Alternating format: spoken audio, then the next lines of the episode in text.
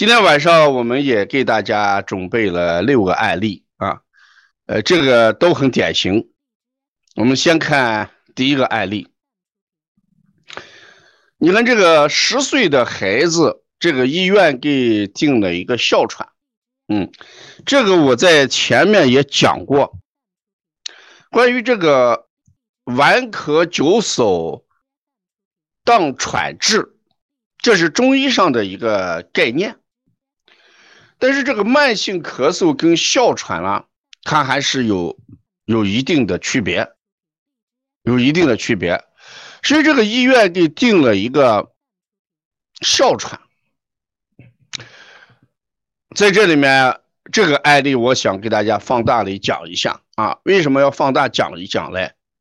大家看这个案例里面，这个大便有一个什么情况？大家看一下这个案例里边。先不管这个到底是哮喘还是慢性咳嗽，大家看这个孩子的大便是什么样子？十岁的孩子他大便是什么样子？臭，哎，次数多。对，加油糖说这个一天三四次。你看我们对这个十岁的孩子，如果一天这个大便三四次的话，那恐恐怕是一个。异常的一个，呃，这个症状，我经常讲过，有的时候兼症是主症的原因，大家还记着这一句话没有？兼症往往是主症的一个原因。中医它它一定是要用这个思维来来考虑问题，对吧？兼症一定是主症的病因。所以我们每次拿到一个案例的话，在主症上先不要纠结，主症不一定能看出它的病因在哪里，但往往兼症呢，往往会出现这种情况，兼症往往给我们一个提示。那你看我们对这个孩子的治疗，我们到底从哮喘的角度来考虑呢，还是从大便的角度来考虑？你先顺着我这个思路来走。因为我在这个课堂上一直是引导大家中医的思维逻辑，啊，中医的思维逻辑，对吧？所以说你，如果你去治这个哮喘，你可能这个概念太大了，你没有办法去治这个哮喘。但是你，你跟家长说，那不妨如果这个孩子的大便情况有所好转，那看这个孩子到底还喘不喘？啊？所以，往往功夫在其外，四两拨千斤。你可能要治哮喘的话，你要用大量的力气，那你可能要用大量的力气去治这个哮喘。但是，你如果抓着这个便秘来调啊，这个大便来调，就是一天三四次，不是便秘啊，大便次数频繁，这个不是便秘。你如果要考虑孩子这个大便次数过于多的话，那这个时候，我们这个问题可能就转向了另外一个角度，转向了另外一个角度。所以我现在呢，给大家给上一个化验单，因为这个刚好附了一个化验单，大家看一下这个化验单。嗯，前面这个肺通气这个它是阴性，那就说支气管扩张这个是阴性，那我们就就不管了，啊。就不管了。那这个时候，我们看一下呼气的一氧化碳的一个检测，这个可能看起来有点费劲，呃，写的快的，你你可以给大家写一下，我说一下啊。一个就是，你看这个呼气一氧化碳这个测试的话，嗜酸性的气道炎症。皮实娃写的快的话，你写一下啊。一个是非嗜酸性的气道炎症，把这个先写下来。非嗜酸性的气道炎症。第二个是混合型混合型的气道炎症。第三一个是鼻窦炎或者鼻息肉。第四一个是过敏性鼻炎。那你看从这个一氧化碳测试里面，你看他给的这些东西到底是鼻子上的问题，还是呼吸上的问题？大家看一下这个化验单，这个化验单给我们提示的是非嗜酸性的气道炎症，哎，非嗜酸性的气道炎症，混合型的气道炎症，混合型的气道炎症，还有鼻窦炎或鼻息肉，还有一个过敏性鼻炎。那如果从这个化验单上来看，好像这个孩子的呼吸。与气道和鼻子还有很大的关系，对吧？混合性的气道炎症、非嗜酸性的气道炎症、鼻窦炎或者鼻息肉、过敏性鼻炎。但从这一张报告单上里面，你看看，看给我们给的这些提示性的东西，给的这些提示性的东西。所以这个孩子睡觉憋气，他唯一的给我们的症状就是什么？孩子睡觉憋气，在医院查是这样的。所以在这种情况下，我们就就怎么样来思维这个问题？我在前几年的时候接过一个山西来的一个小朋友，九岁。他一直在山西是按哮喘来治，按哮喘来治，所以他吃的这个药都是治哮喘的药。当时我就给我在课堂上讲的时候，妈妈听了这个课以后就把孩子领过来了。我说：“你这个孩子这么小，给孩子进个哮喘，因为哮喘要伴随着一生，对吧？如果我们长期用这个治疗哮喘这样的东西来治的话，一个是抑制剂，一个是扩张剂嘛，对吧？”那这个抑制剂跟扩张剂对孩子的器官都是有影响的。我说不，哎，这个换一个角度来考虑，不妨我们按慢性咳嗽、顽咳久嗽，对吧？那慢性咳嗽就是什么？就是我们经常讲的虚症嘛，啊，肾虚、脾虚、肺气虚，对吧？再加一个心阳虚，它无非就是几个虚症。那如果我们按扶正的角度来瞧。看这个孩子有没有好转，我大概记着，可能就是五六天时间，在咱西安邦尼康待了五六天时间，因为外地的山西的，改善比较好。他来的时候都带着药，第二天我就让把药停了，我说我先给你配一组方子，咱推。如果这一段时间你能把敢把药停了，你就照着我这个回去推啊。那我想讲这个案例是什么？有的时候我们这个病啊。先不要贴标签，先不要贴标签，一贴标签的话，那这个问题就比较麻烦。这是我讲的一个意思。那如果我们不贴标签的话，从这个这个呼吸的一氧化碳这个检测上来看，可能还与鼻子有很大的关系，对吧？咱先搁在这儿，一步一步再讲。过敏原筛查下来，当然是过敏性体质。这里面我特别强调的，这个医院按肝脾兼症来治。我觉得这个，而且他的咳嗽性变异性哮喘，这时候你看这个就发生了很大的变化。大家说，咳嗽性变异性的哮喘跟哮喘是一个概念吗？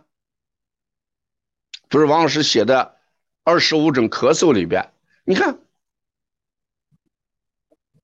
对吧？咳嗽性的变异性哮喘。跟哮喘不是一个概念，是用药的时候千万不是一个用途，我不是一个用途。那有的时候怎么讲嘞？咱们把这个课堂放大里来讲，放大了来讲，我们在这个课堂啊，我我不想讲什么是错对啊，我主要是引导大家要乘着一个思路来走，千万不要把孩子给治错了，把孩子不要治错了。那这样一来，大家看，如果是。咳嗽、变异性哮喘，哎，他他还是这顽咳久嗽的范围里面，特别讲强调一个肝脾兼症，这就是我今天晚上讲课的一个亮点啊！我刚才说这个孩子大便是异常还是正常的，这就是咱中医在这个时候有话可说了。这个孩子的大便次数是偏多还是偏少？对，异常。我给大家讲过，肺在胸膈以上还是在胸膈以下？肺在胸膈以下还是胸膈以上？前几天我不是给讲了个确有专长试讲吗？对，胸膈以上。那肝在胸膈以上还是以下？肝是在胸膈以上还是？大家写上，要要不然就就就就写错了啊！你看肝在胸膈以下。还是要写一下，要不然你你这个上下我都搞不清楚。那你想一想，这个孩子肝是往上走，肺在胸膈以下往下走，肝在胸膈以下往上走，哦，肺在胸膈以上往下走，肝在胸膈以下往上走。那这个孩子的大便次数多，是肝的力量强了还是肺的力量强了？这是我今天给大家讲课的一个亮点。你说这个孩子大便次数多，是肺的力量强还是肝的力量强？那是肺的宣发的力量强还是速降的力量强？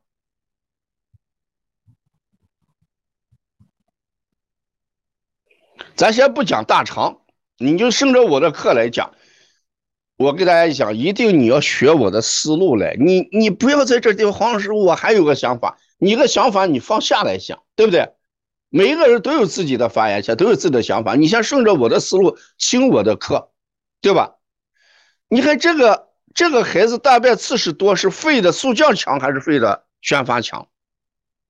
那肯定是肺往下的力量太强了。那我们现在是用什么力量来提高、来抑制它的向下走的力量？不是治那个大便次数太多了吗？我们用什么力量来抑制一下？用哪一个脏器的力量？用哪一个脏器的力量来抑制它？对，这就是讲那个肝脾兼正。我觉得这个这个开的还是比较好的一个一个理念。回过头来，我们看一下这个舌象。你看这个孩子左侧这个舌这个左侧正常还是不正常？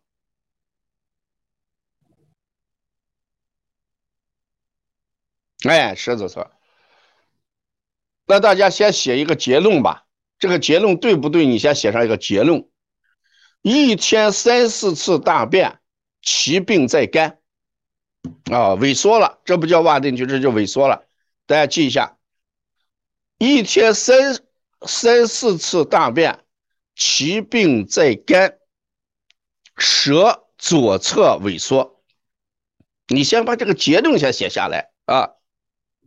这就是你，你跟着我抓着大便异常来判断这个孩子的病啊！哦，你先写姜立波写的，一天三四次大便，其病在肝，理由就是舌左侧有萎缩，其病在肝。所以这样一来，你看这个中医大夫开的这个方子，那事实上就是小柴胡汤跟桂枝汤的一个加减。柴青三人半嘛，你看，柴胡、黄芩、半夏、甘草，这不就半个柜子，半个那个小柴胡汤吗？这不是半个小柴胡汤吗？柴胡、黄芩、半夏、甘草，这些都是干啥去了？还有我们这里面的夏枯草。还有醋、香附这几味药都是治肝的。我们这里面有确有专长的学员，今天晚上都有确有专长的学员。你看，他这里面的柴胡、黄芩、甘草、半夏、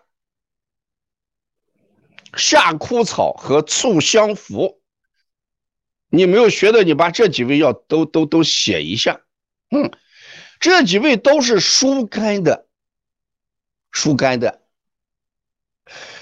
那如果把这个药吃了之后，大家说，提高了肝的疏泄能力，等于抑制了肺的速降能力，这个大便刺史就少了，大便刺史就少了。那如果肝的疏泄能力一强的话，这个孩子憋气，憋气就慢慢改善了。我们先推理一下，这个孩子是呼不出来还是吸不进去？大便次数多的孩子是呼不出来还是吸不进去？课堂上学这个东西的，不是学，不是学治疗方法的。你跟着我一定是学这个东西，呼不出来就对了啊。所以说，你看，只要你能答呼不出来，就是说你跟我至少是同频的，对不对？跟黄老师是同频再来，同频再来上课，再来听课。那如果肝益疏泄能力，把香附一吃，把夏枯草一吃。把柴胡一吃，是不是？那等于就呼出去了。那这几味药：柴胡、黄芩、半夏、甘草、哎香附、夏枯草，这几味药就是增加了它的两个作用。大家可以把这两个作用记一下。这几味药有两个作用，一个是让它能呼出气，另外一个大便次数减少。大便次数减少，这就是非常了不起的一个东西，非常了不起的一个东西。那他为什么要说肝脾兼症？我们知道有一句话：“见肝之病，必先什么？缠脾。”还记得这句话没有？“见肝之病，必先缠脾。”是不是？这是我上一节课给大家讲的，这几味药改变了孩子能呼出去，也改变了孩子的大便次数，对不对？见肝之病必先缠脾。那如果这个孩子肝郁，是不是？肝郁化热，这时候他肯定会影响脾。那怎么样？实脾等于怎么样？疏肝嘞。把这句话写上：实脾等于疏肝。见肝之病必先传脾，不是实脾啊，传脾。这这先把它病理写清楚。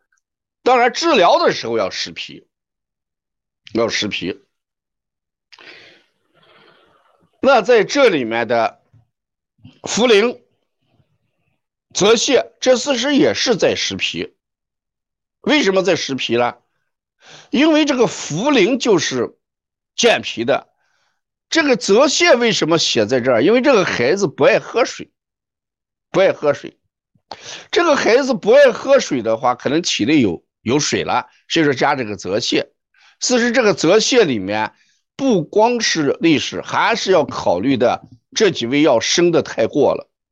嗯，当然桂枝里边的桂枝芍药，这是调和什么营卫的啊？调和营卫的。那在这里面的白芷跟什么辛夷，那当然是通窍的。川芎在这嘛，活血化瘀啊。如果这个孩子有鼻息肉的话，你看，如果这个孩子用有鼻息肉的话，那这个川芎，川芎在这里面就起了一个活血化瘀化瘀啊。那血白是什么？也是。通阳散结的，是吧？通阳散结，所以这个方子放在这儿，我觉得中医还是先不管你是哮喘也好，不管是什么病啊，我先给你把这肝跟脾的问题解决了，这就是中医，对吧？川芎是血中之气气药嘛，活血化瘀嘛。泻白在这里面，它事实上。就是散结的软坚散结的，如果真的有鼻息肉的话，软坚散结。那我们从这个思路上看，中医管病名了没有？中医管的是症型还是管的是病名？你看，这个这个中医没有管它是什么病，是吧？啊，这个方子开的啊，中医就是管症行，管症行啊，所以我觉得这个。这个方子的精彩之处，精彩之处是从大便着手的，从呼不出来气着手的啊！所以我每天晚上给大家讲这个中医，你有的时候你不一定不一定要非得说什么病什么病，不管，没有管病名。你说是哮喘也好，你说是变异性咳嗽哮喘也好，你说是鼻窦炎也好，你说是鼻息肉也好，我现在不管这个问题，我抓住了大便次数多，就是胸膈以下的肝功能不好，对吧？啊，所以这个案例，我希望大家明天好好听一下啊，总结一下，总结一下，这是很重要的啊。听明白的，大家打个六吧，哎，也可以给自己一个点赞吧，啊，真的值得给自己点赞。有的时候我们这个东西就是这样，这确实是个精彩案例啊。你看，我们不一定说给大家给什么方法啊。但是给大家的一定是一种思路，一定是思路。我这个在课堂上讲案例的时候，我老老对我的有些东西，有些说这个黄老师讲课有点有点过于自信，不是这样的啊。这个一元而退啊，一元而退。前两天在这确有专场课堂里面也一直在听我的课，对吧？一元而退，不是说我这个人有点自信，我有的时候就用肯定的语调。来引导大家，来引导大家。如果大家对自己的话都怀疑，那还有感召力吗？就没有感召力。只有我高度的自信，才能引起大家重视，对吧？那如果我在课堂上啊，这个病也许是这个样子，有可能是这个样子啊，我一定是我说的不一定对。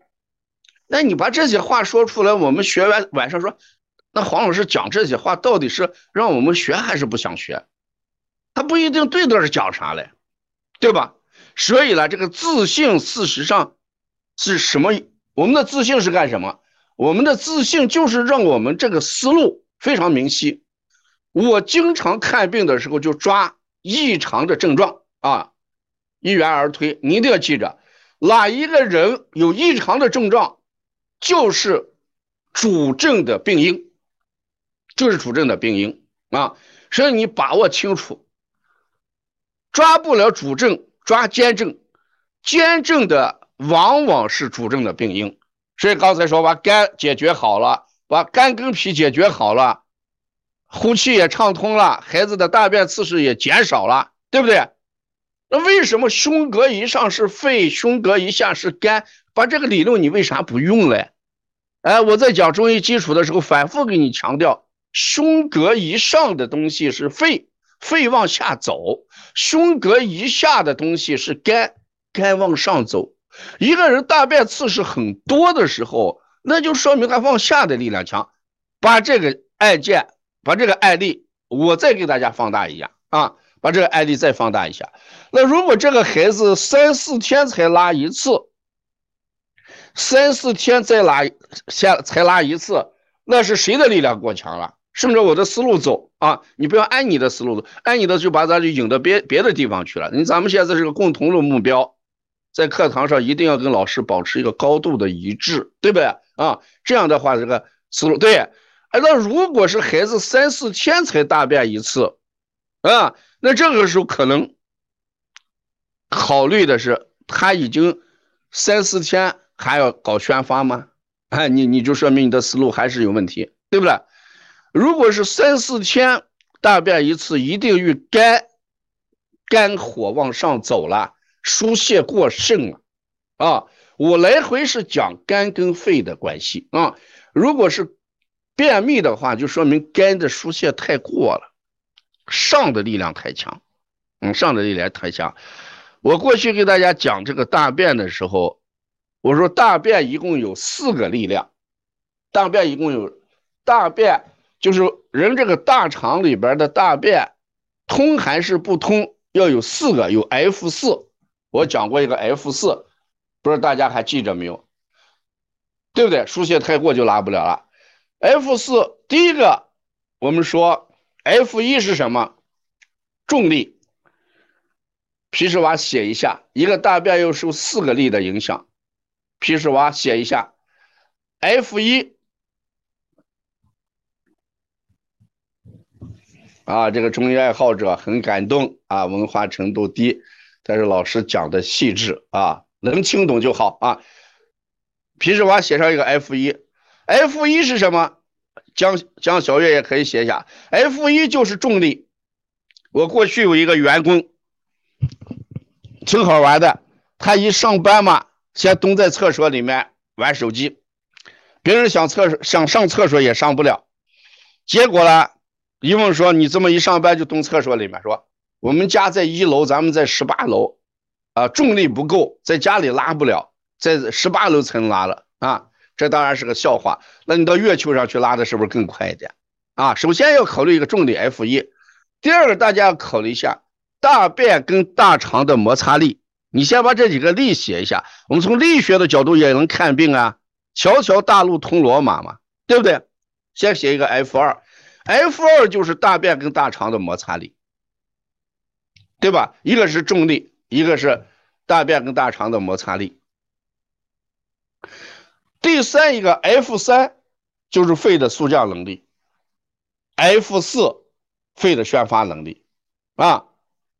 如果要再加一个 F 五的话，肝的疏泄能力。你看四种五种力都可以。你把这个我们在过去都学过物理嘛。力的分解的时候，你把这个大便受到这几个力的影响啊，那你想一想，重力的方向是朝下的，F 一重力朝下，摩擦力肯定是朝上的，对不对？速效能力是朝下的，宣发能力是朝上的，肝的疏泄能力也是朝向的。如果你这几个力加起来，箭头朝下走，它的合力朝下走，哎。那就是腹泻。如果几个力的合力它是朝上走，那就是便秘啊。你看，我们完全可以把一个一个大便的问题放在一个力学的角度来考虑。所以说，你看你加大 F 一还是加加大 F 二？那关于这个摩擦力的问题，那你减少摩擦力，唯一就是就给它增加什么润滑剂嘛。大肠精液亏损的话，啊，摩擦力就增大了。所以说，我。上节课给大家讲了一一句话嘛，啊，小肠主液，大肠什么主精，对不对？大肠干燥的时候，我们解决一下小肠的问题。小肠可以把这个液往这个大肠这个经里面送一点点，这不就摩擦力就润滑地了吗？就不摩擦了，对不对？所以这一点上没有声音的话，退出去另定一下就有了啊。这就是我们对这个大便的一个认识啊。这是我们今天第一个案例。呃，花的时间比较长一点，但是这个。